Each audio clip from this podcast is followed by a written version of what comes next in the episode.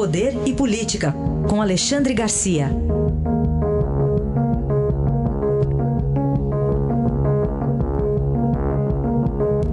Alexandre, bom dia. Bom dia, Raíssa. Bom dia, Carolina. Bom dia.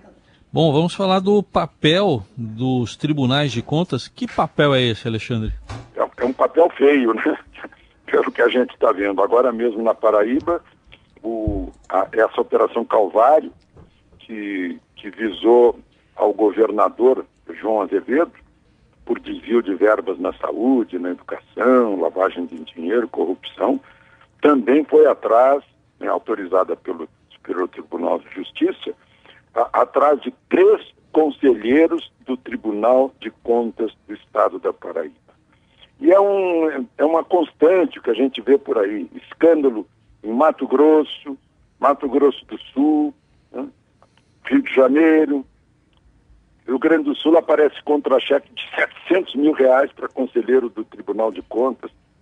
E aí eu lembro, uh, o, o, presidente do Tribunal de Contas da União, uh, Homero Santos, meu vizinho em Brasília, eu descobri que ele viajava para a terra dele, Uberaba, uh, e recebia diárias. Né? Recebia diárias ficando em casa. Aí eu denunciei isso no Jornal Nacional. Ele ficou furioso. Você é meu vizinho, faz uma coisa dessas. Eu só imagina se não fosse. Né? Eu estou falando isso porque há ministros do Tribunal de Contas da União também investigados e há gente que, que teria que estar acima de qualquer suspeita em contas públicas, né? mas não estão. Uh, tribunais de Contas são, são as vagas são preenchidas em geral por eh, deputados eh, não reeleitos, né? Ah, é porque não é um, um, órgão da justiça, do Poder Judiciário, é um órgão auxiliar do Legislativo. Então, nomeia-se a pessoa, não que ela tenha grande conhecimento contábil uh, e, e, e, administrativo, não, é porque ficou sem cargo político, cargo uh, eleitoral, né? ficou sem mandato, e aí põe lá. E aí continua praticando aquelas coisas que praticava quando era uh, político.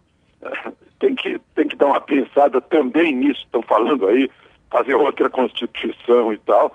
Eu acho que teriam que tratar também dos tribunais de contas. Falar ainda sobre a OCDE, teve reunião, né? Em Paris, entre aspas. Pois é, ontem a esta hora, eh, auxiliares eh, diretos do ministro Paulo Guedes estavam numa reunião da OCDE, Organização para Cooperação e Desenvolvimento Econômico, que é a elite da economia do mundo. O Brasil ainda não faz parte, é candidato, mas faz parte de comissões, como a comissão que se reuniu ontem em Paris.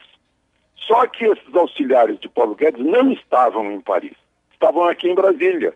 A reunião foi digital, né, defendendo programas de infraestrutura, etc., que a gente está muito ruim em, em verba destinada à infraestrutura, né, a verba orçamentária. Mas eu queria salientar isso, que graças à pandemia estão uh, uh, entrando em outros modelos de trabalho. Né?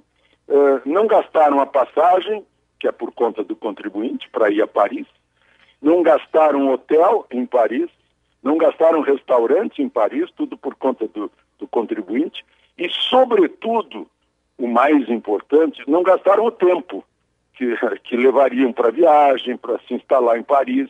A reunião simplesmente foi exitosa, defenderam os interesses brasileiros e com agilidade, com presteza e sem despesa, que foi o principal. Este foi Alexandre Garcia, que volta amanhã ao Jornal Eldorado. Obrigado, até amanhã. Até amanhã.